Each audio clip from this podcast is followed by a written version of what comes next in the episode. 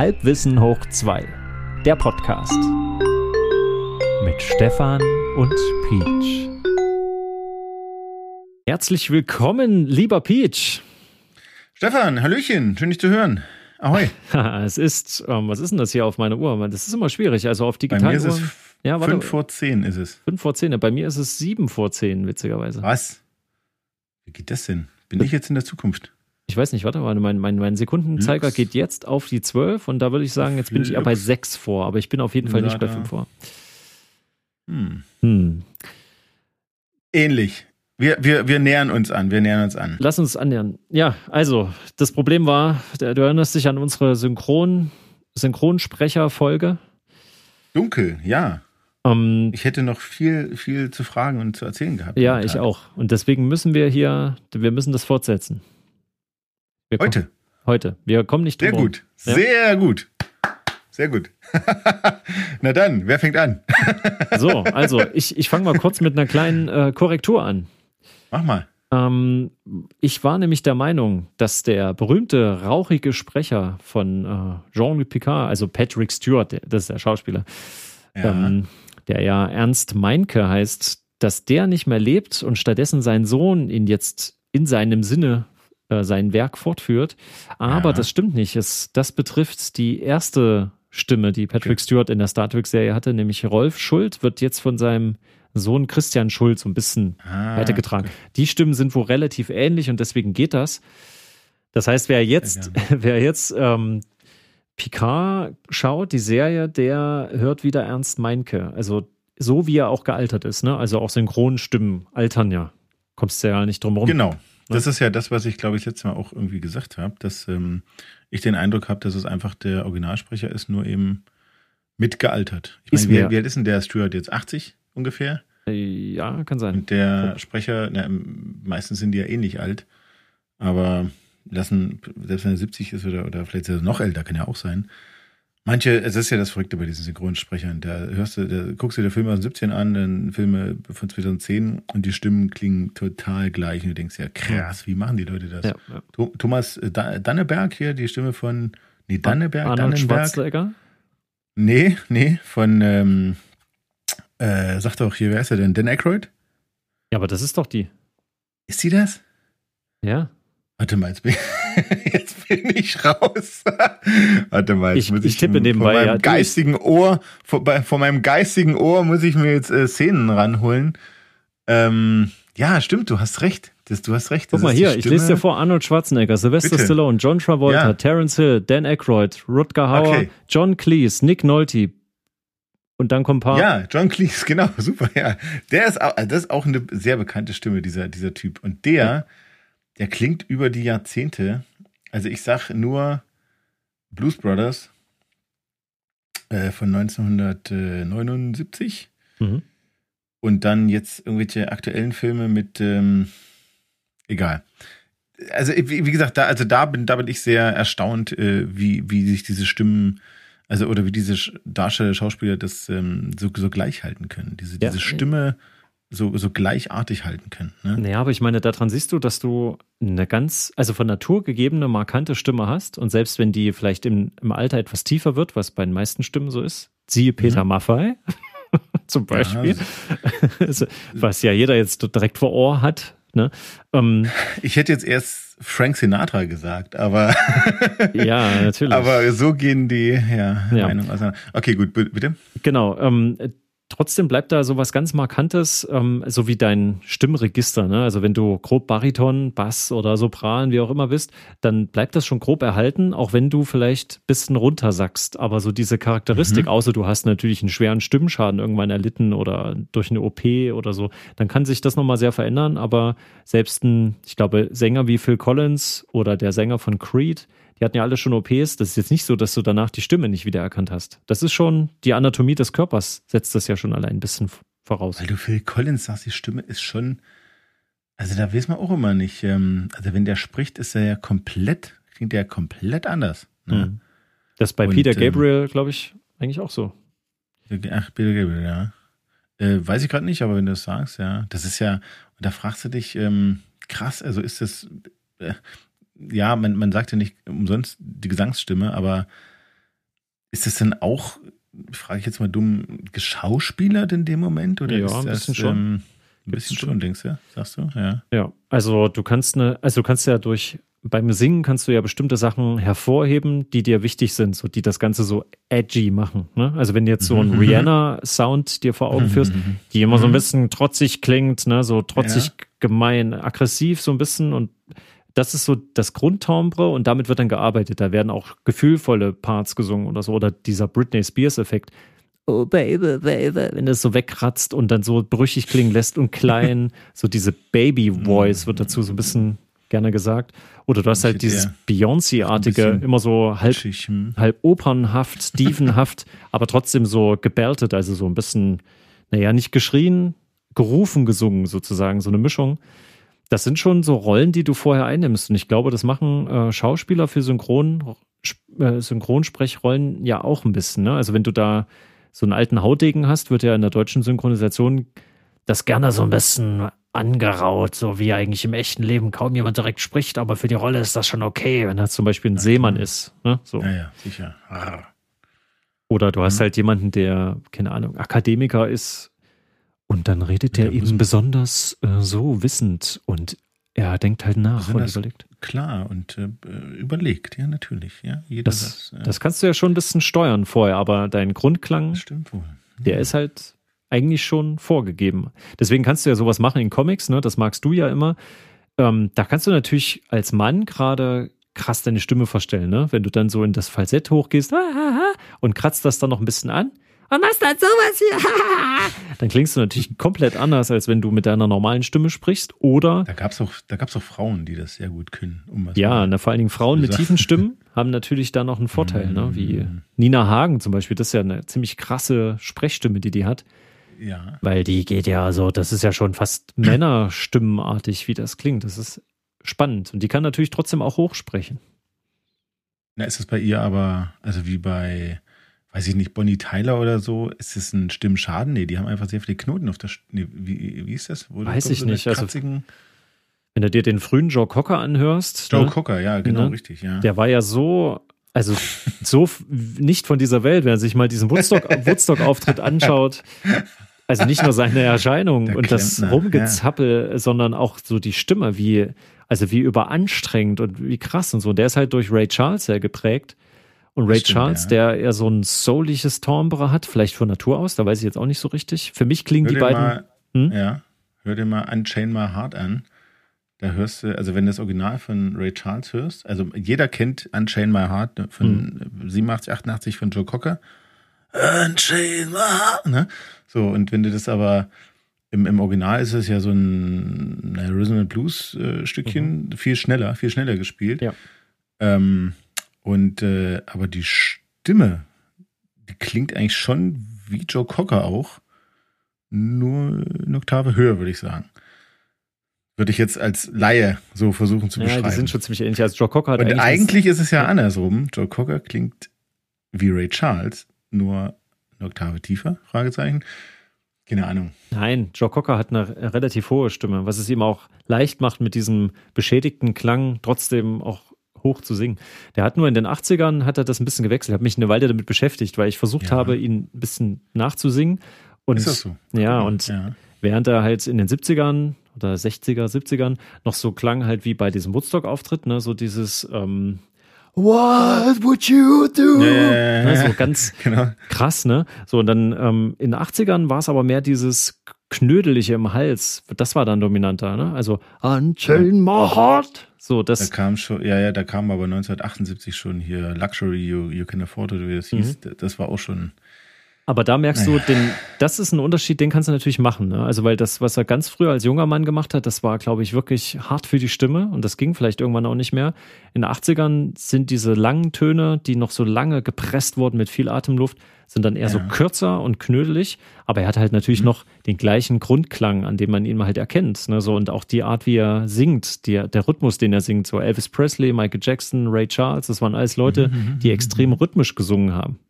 Mhm. Und das hat Joe Cocker auch sehr schön gemacht. Ne? Also mein Lieblingsstelle ist ja gerade Unchain My Heart, das ist ein gutes Beispiel.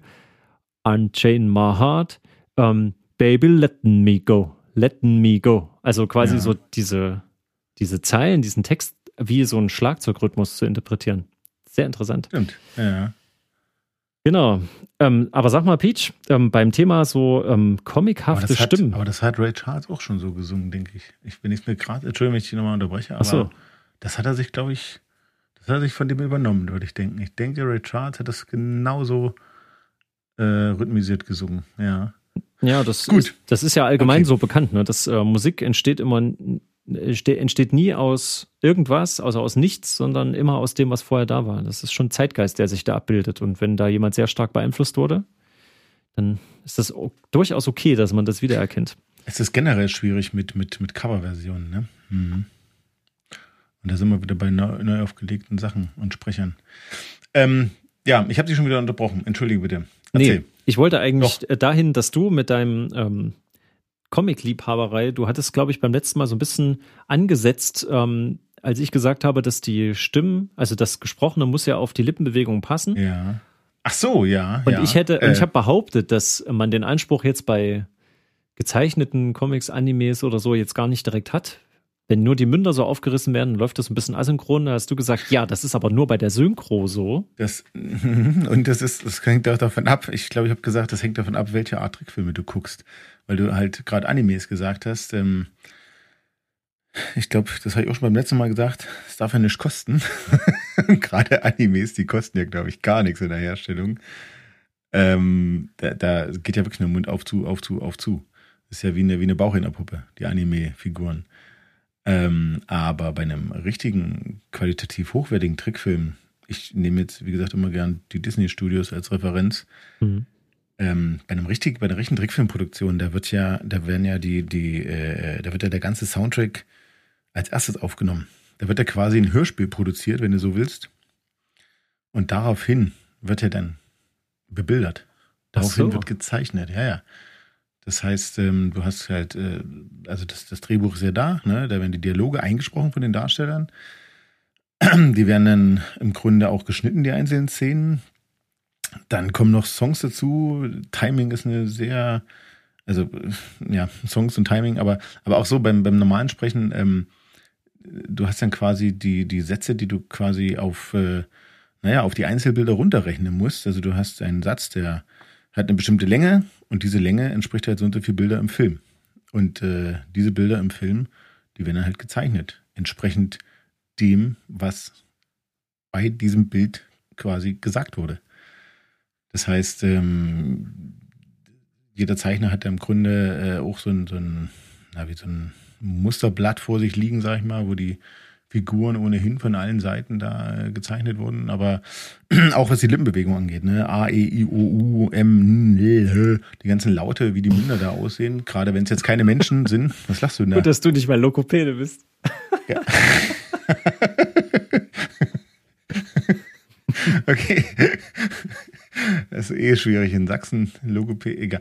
Auf jeden Fall, ähm, oftmals arbeiten die auch mit, mit Spiegeln. Also klar, wenn du, wenn du menschliche Figuren zeichnest, dann ist es wahrscheinlich einfacher. Wenn du irgendwelche Tiere zeichnest, denen du da Lippenbewegungen überhelfen musst, ist halt schwierig. Aber im Grunde werden ähm, die Lippenbewegungen, die ein der Darsteller, wenn er sagt Haus, dann formen sich die Lippen äh, rund irgendwie vom Haar her, dann das, das, das U ist eher so, sind die Lippen gespitzt und das S gehen sie wieder in die Breite. Und genauso sind dann die Lippen im Film, bei der Trickfilmfigur, eigentlich auch angelegt.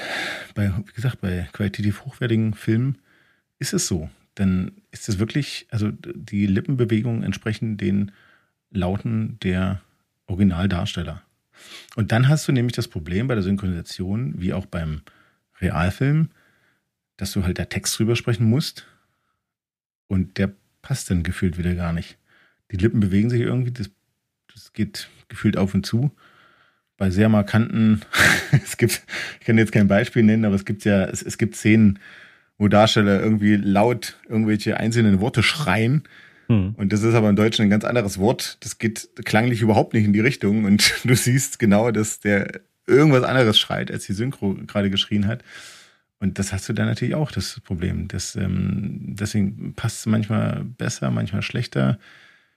Keine Ahnung, was da die Geheimnisse sind, ob man, wie man das vermittelt, ob das Vielleicht hängt es auch mit den Dialogautoren dann zusammen, die die deutschen Texte schreiben, dass du zwar sinngemäß dort bleibst, was das Original sagt, aber vielleicht die Sätze umbaust, um bewusst Worte an andere Stellen im, ne, im, im Satz zu kriegen. Ja, ich glaube, so, die Freiheit, die können die sich ein bisschen nehmen in gewissen Rahmen.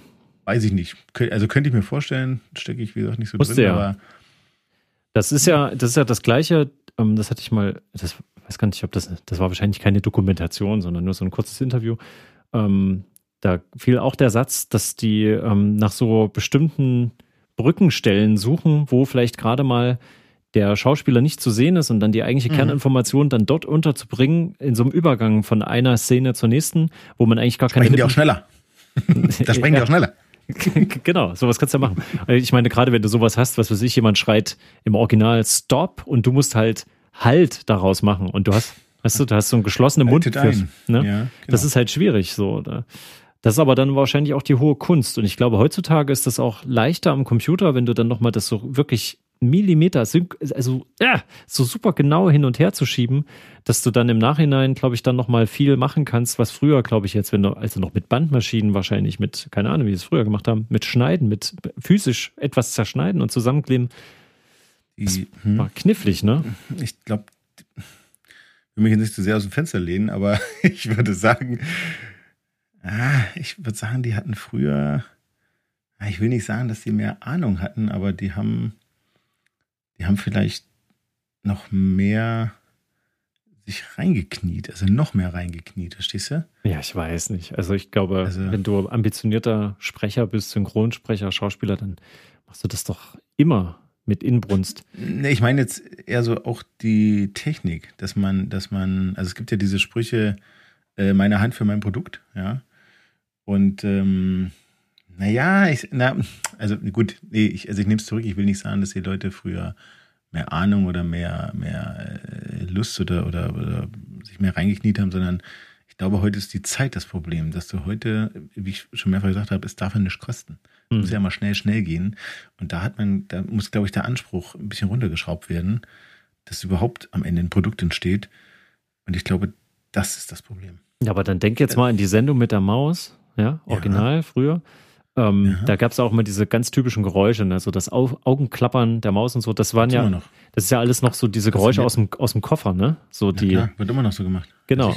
Und das ist ja nun auch nicht so perfekt da drauf, dass das super synchron ist. Da geht es halt auch mehr so um diesen Klang, um diesen Stil. Und das ja. ist halt witzig und so. Kann man jetzt ganz schlecht so eine Messlatte anlegen, dass du jetzt sagst, jetzt Leute da mit digitaler Technik mm, rangehen. Naja, das ist halt auch Fernsehen, sage ich jetzt mal. Ne? Ja. Also da musst du auch wieder unterscheiden, Fernsehen und Film. Ja, okay. Also Fernsehen wurde schon immer ein bisschen schneller und naja, quick and dirty könnte man jetzt, naja, ja, wie gesagt, es ist ja nicht, also gerade die Sendung mit der Maus ist ja ein sehr hochwertiges Produkt eigentlich. Ja, und ich finde, steht jetzt auch nicht für, äh, das Format steht nicht für Quick and Dirty. Nein. Lass uns die Sendung mit der Maus gucken. Ja, heute mal wieder Quick and Dirty, alles klar. Hm, die mit der Sendung mit der kleinen blonden Maus. Hm? Ja, da bringst du jetzt einen ganz neuen Aspekt in die Serie. Ich meine, der, ähm. der, Elefant, der hatte einen langen Rüssel, war aber auch klein und schmächtig und die Maus war ihm weit Das ist überlegen. eine gekonnte Überleitung, Stefan, denn wusstest du, dass viele deutsche Schauspieler früher Porno synchronisiert haben. Äh, ach du, jetzt, ah, warte mal, doch, jetzt, doch. Jetzt, jetzt, ja. jetzt höre ich, wie dir das Gesicht einschläft. ich, nein, nein, ich lache, ich lache, weil, weil mir fällt nämlich gerade spontan dazu ein, ich, heißt der, hieß der Jochen Krebs? Busse? Der hat sogar gespielt, aber das ist, glaube ich, kein äh, Porno in dem Sinne ist, also heute würdest du sagen, ein, ein Erotikfilm. Du ja, hast ja sehr viel nackte Haut gesehen. Das sind diese, ja, das sind diese 70er Jahre Aufklärungsfilmchen. Und ich, ah, da war, ja, da war irgendwas. Ja, weil da das war, war doch der von der Sieben Tage, sieben Köpfe. Der hat doch immer so extrem heiser gesprochen. Das war genau, unwirklich. Ja, der, klang, der klang eigentlich so, als ob er mm. nachsynchronisiert wurde. Die Stimme, das ist, ist aber seine Stimme. Der klingt mhm. immer so. ähm, also dieser Film, ich weiß gerade den Titel nicht, wo er da gespielt hat, aber ich glaube, das war das war ein Novum, weil du, glaube ich, das erste Mal einen nackten Mann oder so auf der Leinwand gesehen hast. Und wir mhm. befinden uns im Jahr, mich raten, 73, 74, also relativ spät. Und gegen nackte Frauen hast du wohl schon viel eher gesehen. Ähm, nein, mhm. aber es geht um Synchronisation. Ich bilde mir ein, Dieter Krebs hat viele Pornos synchronisiert. Echt? Der hier von, äh, was war das, SketchUp und. SketchUp, genau, ja, ja. Auch ein ganz, ganz großer Schau. Der hat ja, das ist ja, also Dieter Krebs hat ja seine eigenen, also der ist ja so wandlungsfähig gewesen, ja. ja. Der hat ja seine eigenen Rollen, wenn du so willst, ähm, synchronisiert. Der hat ja, der hat ja, der hat ja komplett permanent andere Rollen gespielt. Also, ja, das ist genau das, was ich meine. Ein guter Schauspieler halt. Zwar in einem äh, Sujet verhaftet, ne, irgendwie Comedy, aber, aber großartig. Da einfach großartig. Immer wieder wandlungsfähig und äh, auch äh, teilweise weit voneinander entfernt, diese Rollen. Du hast die Stimme, also herrlich. Einfach, einfach nur herrlich. Ja, das ähm, na, auf, Harpe, auf Harpe Kerkeling und Otto Walkes sind ja auch solche, die dann so ein bisschen in die Richtung, also das, das Comedy-Format viel über Stimme und verschiedene Rollen Früher gab es ja immer diese Comedy-Duos, ne, wo eigentlich einer eine feste Rolle hat, das Ernie und Bert-Prinzip, ne? Der eine, der eine, ja. der so ein bisschen äh, versucht, irgendeine Form zu halten, der konservativere und dann halt so der Anarchist, der immer die ganze Zeit querschießt und dumme Fragen stellt und zu hippelig so ist. Herrich und Preil mäßig, ja, ja. Herrich und Preil und äh, das haben wir dann hier äh, versucht nachzumachen und leider ging es komplett nach hinten los, wie ich ja finde. Ich glaube, sie haben sogar ein, zwei Sketche eins zu eins nachgespielt. Hm. Hilf mir mal schnell bei ähm, ATL Samstagnacht, ähm, äh, hier, Stefan ähm, Jürgens und Mirko Nonchev. Mhm. Die haben das, also das war so peinlich. Also da war ich, wie alt war ich denn da? Da war ich zehn oder elf und fand es schon peinlich, dass das mhm. wirklich, also das ist wirklich, boah. Ja, das also war immer ein bisschen ich, komisch, das stimmt. Aber da das haben sich, glaube ich, keinen Gefallen getan. Das Format das, das, war, war insgesamt aber stimmig so. Das war schon cool. Es gab nichts Vergleichbares zu der Zeit. RTL Samstagnacht meinst du? Ja. Ja, ne, das ist, das, da gab es im Deutschen nichts Vergleichbares. Genau, gibt's ja heute, haben sie auch nicht wieder aufgegriffen. Nein, aber ich meine, innerhalb dieser, dieses Formats gab es auch verschiedene kleine, kleine Produktionen und da gab es unter anderem eben diese Stand-up, diese Stand-up-Parts und ja. ähm, da haben die das probiert, dieses Prinzip in dummer und in oberschlauer Oberlehrer, klar, das wird auch weiterhin funktionieren. Da werden die Leute auch in 50 Jahren noch drüber lachen. Hm. Aber du musst halt Menschen haben, die da zusammenpassen. Ne? Zum Beispiel, zum Beispiel Bud ja. Spencer und Terence Hill. Ja, ja Bud Spencer und Terence genau. Hill. und ähm, bei denen war ja das, das muss ich jetzt nämlich noch erzählen, weil es beim letzten Mal nicht geschafft haben. Und zwar, ähm, da ist ja was ganz Besonderes bei der Synchronisation. Also wenn, wenn du jetzt weltweit Fans vereinst aus verschiedenen Ländern, die das kennen mhm. ja, und gerne geschaut haben als Kinder oder wann auch immer, ähm, dann werden die sich an unterschiedliche Dialoge erinnern, also unterschiedliche Inhalte. Und mhm. ähm, es gab nur eine kleine Auswahl an Ländern, wo das so passiert ist wie bei uns, nämlich dass das so eine extrem humorvolle Verfilmung immer war. Es gibt ja verschiedene Teile mit den beiden zusammen, auch paar, wo die nur einzeln vertreten sind, aber es gerade um dieses, wo die zusammen sind, fällt einem ja oft auf, dass die so seltsame, kernige Sprüche von sich geben, aber oft nur dann, wenn die Kamera mhm. eigentlich gar nicht mehr selber auf die zeigt. Während die also genau. den Ort verlassen. Der, also der Dialog ist eigentlich vorbei, wenn überhaupt was gesagt wurde. Und dann kommen irgendwie nochmal so, so gemurmelte Sprüche hinterher. Im Off. Im Off. Im Off. Mhm. Und das geht nämlich zurück, das weißt du jetzt wahrscheinlich wieder, ne? Auf so einen ganz bestimmten äh, Dialogschreiber. Ich weiß den Namen aber nicht. Aber das ist egal. Er hat, ja, ja. Genau, aber da gab es doch so eine Serie ganz früh. Da gab es diverse Serien, die, die der die, gemacht hat. Die zwei? Nee, wie ist das? Die zwei, herrlich, genau, ja, aber auch nur im Deutschen. Also die Serie hieß Die zwei, genau. Äh, hier äh, Tony Curtis und ähm, Roger Moore. Mhm. James Bond, parallel. Äh, oder kurz vor James Bond. kurz vor James Bond, glaube ich. Äh, und ähm, so eine Krimi-Agentenserie nicht wirklich. Also der eine war ein Rennfahrer, der andere war ein Lord und die haben, wie es der Zufall wollte, in diesen Krimiserien, die haben immer irgendwelche Mordfälle aufgedeckt. Sach Zufälliges. Auf jeden Fall im Deutschen alles äh, ein wenig ins Lächerliche gezogen, um es äh, ein bisschen, naja, ein bisschen flotter zu machen, ein bisschen, wie soll man sagen, ein bisschen, na, dass es sich halt so wegguckt, ne, dass man halt gern dran bleibt, dass es nicht so, so, so dröge ist, ähm, wurden die Dialoge auch aufgepimpt. Genau, richtig. Das, das, das meinst du, ne? Genau. Und das, das war mhm. ja so, also sowas markant Ich fand das auch wirklich immer sehr witzig und so Sprüche, auf die du eigentlich kommst. Da fällt mir eine Szene ein, also äh, das zeigt das mit, mit dem Off. Also die Serie wurde ja damals vom ZDF gekauft und wurde auch vom ZDF synchronisiert, Ende der 70er, Anfang der 80er, ich weiß es nicht, inzwischen 100 Mal wiederholt. Und da hat der, Moore, Roger Moore, glaube ich, seine Karre irgendwo abgestellt im Halteverbot. Und äh, sieht das so und äh, greift dann in die Jacketttasche, holt ein Zettelchen raus, schreibt irgendwie drauf Arzt im Einsatz oder irgendwas, liegt das hinter die Windschutzscheibe. Ne? Also man, man sieht halt nur in einer relativ totalen oder halbnahen, äh, nicht halbnahen, so einer amerikanischen Einstellungsgröße, dass er was schreibt, dann, dann beugt er sich runter, äh, legt einen Zettel hinter die Windschutzscheibe. Er geht rechts ex aus dem Bild, die Kamera zoomt, hat man ja damals in 17 noch gemacht, zoomt einfach ran auf das Zettelchen, was da liegt, und dann ist, kann der Zuschauer äh, lesen, was da steht, nämlich Arzt im Einsatz oder irgendwas. Und da kommt das, was du gerade sagtest, er war ja nicht mehr zu sehen und du kannst ihm irgendwas im Mund legen. Und da hat er doch gesagt, das machen die vom ZDF auch immer so. so als Insider-Gag. So fand ich sehr großartig.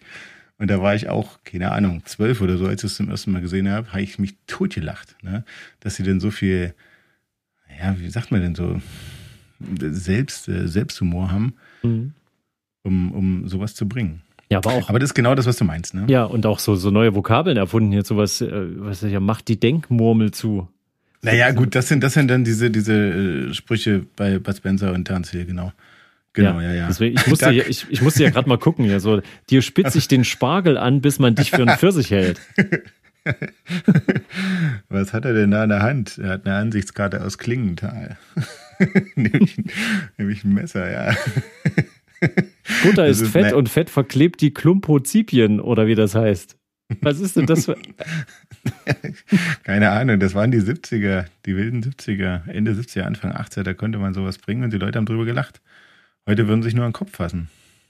Deshalb, ich glaube, wenn du diese Filme heute bringst, dann gucken sich das nur die Leute an, die damals jung waren. Ja, das ist das, das Traurige. Also das ist das, das ist halt das, was äh, das dann damit einhergeht, glaube ich, dass ähm, das zwar grandiose Arbeit ist, wenn das jetzt professionell betrachtest, ne? Also mhm. einen Dialog zu erstellen oder, oder einen, doch einen Dialog zu erstellen quasi, der den Grundtenor des Films, die Grundhandlung noch äh, nimmt oder, oder über, überträgt, aber gleichzeitig das Ganze noch ein bisschen auflockert. Ähm, musst du erstmal hin, hinkriegen. In, in der gleichbleibenden Qualität wohlgemerkt.